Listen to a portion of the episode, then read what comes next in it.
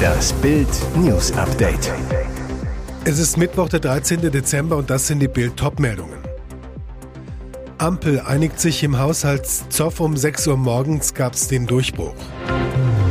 49 Verletzte bei Pausenhofprügelei im Berliner Brennpunkt. Ich habe Angst, mein Kind zur Schule zu schicken. Nächster Bahnhammer Lokführer drohen mit Dauerstreiks. Endlich der Durchbruch im Ampelstreit. Bundeskanzler Olaf Scholz, Vizekanzler Robert Habeck und Finanzminister Christian Lindner haben sich auf einen Haushalt 2024 geeinigt. Das erfuhr Bild aus Regierungskreisen. Nach FAZ-Informationen stand die Einigung nach wochenlangem Ringen um 6 Uhr morgens. Details sollen am Mittag in einer Pressekonferenz bekannt gegeben werden. Hinter dem Trio liegen zähe Verhandlungen. Den ganzen Dienstag über hatten die Ampelspitzen versucht, eine Lösung für die Haushaltsprobleme zu finden, die durch das Urteil des Bundesverfassungsgerichts entstanden sind. In Regierungskreisen war von einem Nervenkrieg die Rede. Und das, nachdem die Verhandlungen zuvor bereits mehrfach vertagt wurden und die Zeit drängte. Bis Weihnachten sollte eine Lösung her, wie das Milliardenloch im Haushalt gestoppt wird. Und da Scholz am Mittwoch für mehrere Tage zum EU-Gipfel nach Brüssel reist, war der Zeitplan eng. Am Mittwochmorgen dann endlich die Einigung. Größter Streitpunkt in den Verhandlungen die Schuldenbremse. Scholz und seine SPD waren dafür, die Schuldenbremse auch 2024 auszusetzen. Sie begründen das mit einer immer noch geltenden Notlage wegen des Ukraine-Kriegs. Dagegen die FDP. Für sie ist die Bedrohung durch Kriegstreiber Wladimir Putin das neue Normal. Und andauernde Probleme müssten aus dem regulären Haushalt bezahlt werden. Sonst, so die Sorge von Lindner, würde das Bundesverfassungsgericht auch den Haushalt 2024 als illegal einkassieren. Wen der Sparhammer trifft, noch unklar. Die FDP wollte vor allem Sozialleistungen und bestimmte Subventionen überprüfen. Umstritten war etwa die geplante Erhöhung des Bürgergelds. Auch die Kindergrundsicherung, die 2025 starten soll, könnte weiter aufgeschoben werden. Kanzler Scholz schloss einen Kahlschlag bei Sozialleistungen aus. In der SPD hieß es aber zugleich, über die Zielgenauigkeit der Leistungen werde man sprechen müssen. Eigentlich wollte die Ampelregierung den Etat für 2024 unbedingt noch vor Jahresende beschließen. Schon in der vergangenen Woche war aber klar, dass das wegen Beratungszeiten von Bundestag und Bundesrat nicht mehr gelingen wird. Nun könnte zumindest der Haushaltsausschuss des Bundestages seine Beratungen vor Weihnachten noch abschließen. Das hängt allerdings davon ab, wie umfangreich die von den Spitzenpolitikern vorgeschlagenen Etatänderungen sind. Im Januar könnte der Bundestag dann zur Haushaltswoche zusammenkommen und den Etat beschließen, danach der Bundesrat grünes Licht geben. Solange würde eine sogenannte vorläufige Haushaltsführung gelten, dann sind vorerst nur Ausgaben möglich, die nötig sind, um die Verwaltung aufrechtzuerhalten und rechtliche Verpflichtungen zu erfüllen. In der Praxis kann das Finanzministerium den Ministerien jedoch frei bewilligen, pro Monat einen Prozentsatz der Mittel des noch nicht verabschiedeten Haushaltsentwurfs zu nutzen. 49 Verletzte bei Pausenhofprügelei im Berliner Brennpunkt. Ich habe Angst, mein Kind zur Schule zu schicken. An der Gemeinschaftsschule Campus Efeuweg im Berliner Brennpunktbezirk Neukölln eskalierte ein Streit unter Jugendlichen. Es kam zur Schlägerei, auch Pfefferspray wurde versprüht. Am Ende waren 49 Personen verletzt, auch zwei Lehrer, die Schulleiterin und ein Polizist wurden angegriffen und das alles offenbar nur wegen eines Fußballs. Was ist los an der Schule, die sogar einen eigenen Wachschutz braucht? Ein Schüler, der anonym bleiben möchte. Schlägereien sind hier normal, aber Pfefferspray war eigentlich nie dabei. Die Security war gestern auch da, hat aber nichts mitbekommen. Eine Mutter, die ihren Sohn mit dem Auto abholt, alle Kinder wurden früher nach Hause geschickt. Es ist erschreckend. Ich habe Angst, mein Kind zur Schule zu schicken. Ich hoffe, dass der Vorfall Konsequenzen hat. Fünf Schüler, 14 bis 16 Jahre alt, stritten auf dem Pausenhof der Gemeinschaftsschule Campus Efeuweg um einen Ball. Plötzlich zückte einer von ihnen ein Pfefferspray und sprühte los. Dabei lief er selbst in die Reizgaswolke, ließ das Spray fallen.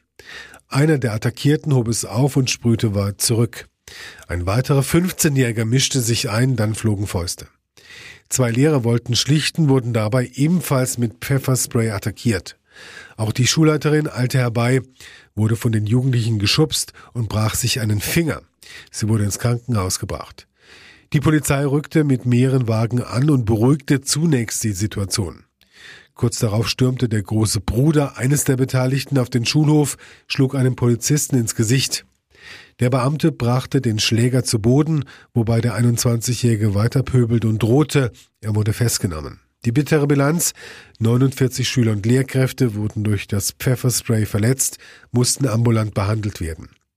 Seit 4. Dezember bewacht ein Sicherheitsdienst die Schule, doch auch die Wachleute konnten die Schlägerei nicht verhindern.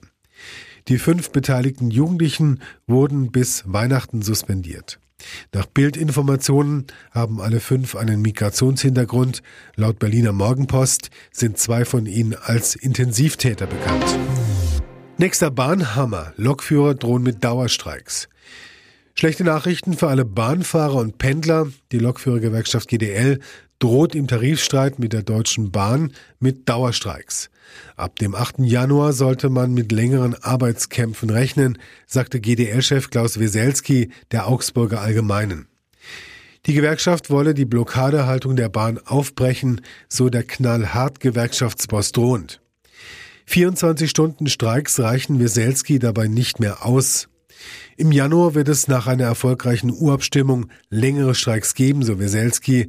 Es bleibt nicht bei weiteren 24-Stunden-Streiks. Bislang hat die GDL in dieser Tarifrunde mit zwei Warnstreiks den Bahnverkehr in großen Teilen lahmgelegt. In einer Urabstimmung entscheiden die Mitglieder über weitere Arbeitskämpfe. Am 19. Dezember sollen die Stimmen ausgezählt sein. Streiks über Weihnachten bis einschließlich 7. Januar hatte die Gewerkschaft ausgeschlossen, doch danach droht jetzt wieder der Streikhammer. Zur Frage nach unbefristeten Streiks sagte der GDL-Chef nur, wir sind so verantwortungsbewusst, dass wir nicht auf ewige Zeiten streiken werden. Und jetzt weitere wichtige Meldungen des Tages vom Bild Newsdesk. Es ist die erste Abstimmung über das Ende der Ampel. Der FDP-Bundesvorstand lässt die Parteimitglieder über den Ausstieg aus der Regierungskoalition abstimmen. Die einfache Frage, die bald per Online-Abstimmung an die mehr als 70.000 FDP-Mitglieder rausgeht, soll die FDP die Koalition mit SPD und Grünen als Teil der Bundesregierung beenden? Die Befragung soll schnellstmöglich losgehen und 14 Tage dauern. Obwohl die FDP-Führung um Christian Lindner betont, dass das Ergebnis nicht bindend sei und nur der Meinungsbildung diene, dürfte eine breite Anti-Ampel-Mehrheit in der Basis auch die Parteispitze unter Druck setzen. Gleichzeitig erlaubt sie der FDP-Spitze, den Druck auf die Ampelpartner zu erhöhen. Die taktische Kernfrage für die FDP bleibt bestehen. Würde die Partei davon profitieren, die Regierung zu beenden und sich einer Neuwahl zu stellen? Aktuell steht die FDP bei 6 Prozent. Bei der Bundestagswahl 2021 waren es noch 11,5 Prozent. Die Ausgangslage für Neuwahlen ist aus FDP-Sicht also alles andere als optimal. Einer der größten Fernsehhelden erlebt ein trauriges Weihnachtsfest.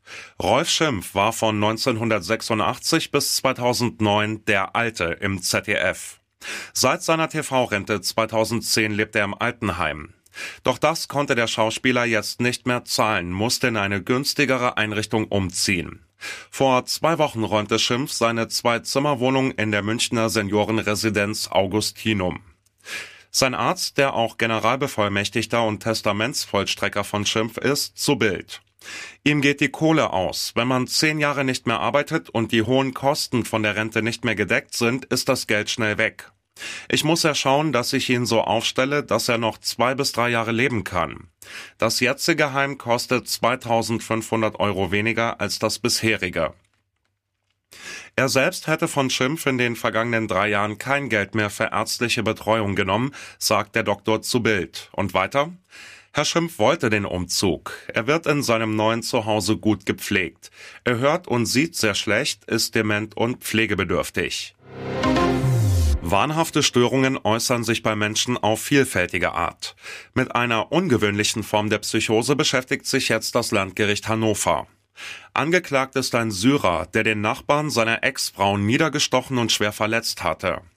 Laut Anklage soll Ahmad S. sich eingebildet haben, dass seine Ex von fremden Männern zum Dreh von Pornofilmen gezwungen würde. Die Vorgeschichte. Nach seiner Flucht aus Syrien holte S. seine Gattin nach Deutschland. Doch die Partnerschaft ging hier in die Brüche.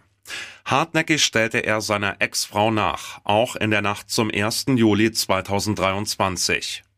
Ahmad S. beobachtete, wie seine Ex auf einem Parkplatz einen Mann traf. Der Syrer vermutete erneut einen Pornodreh. Ahmad S. tauchte am Parkplatz auf, die 35-Jährige riet ihrem Nachbarn zur Flucht. Auf einem Garagenhof wenige Meter entfernt holte der Syrer den vermeintlichen Nebenbuller ein. Er rief Ich töte dich und rammte ihm laut Anklage ein Messer in Rücken und Brust. Die Klinge traf das Herz des 26-Jährigen, eine Not-OP rettete ihm das Leben. Bayern besteht den Charaktertest im Fußballtempel Old Trafford. 1 zu 0 Sieg bei Manchester United, drei Tage nach der 1 zu 5 Blamage in Frankfurt. Erst Zoff, dann Zaubervorlage, Bayern siegt mit Kane Krach. Der Zoff. Stark, wie sich Harry Kane United Rowdy Garnacho zur Brust nimmt, nachdem dieser Koman in die Werbebande geschleudert hatte. King Kane schnappt sich sofort den Sünder. Motto, macht das nicht noch einmal. Zaubervorlage. Müller, vier Minuten zuvor für Musiala gekommen, bedient Kane. Englands Kapitän, erstmals im Bayern-Trikot auf der Insel, spitzelt den Ball auf Koman, der eiskalt mit rechts zum 1 zu 0 einnetzt. Charaktertest bestanden, aber es fehlt die gewünschte Bayern-Dominanz. Geniale Momente sind Mangelware.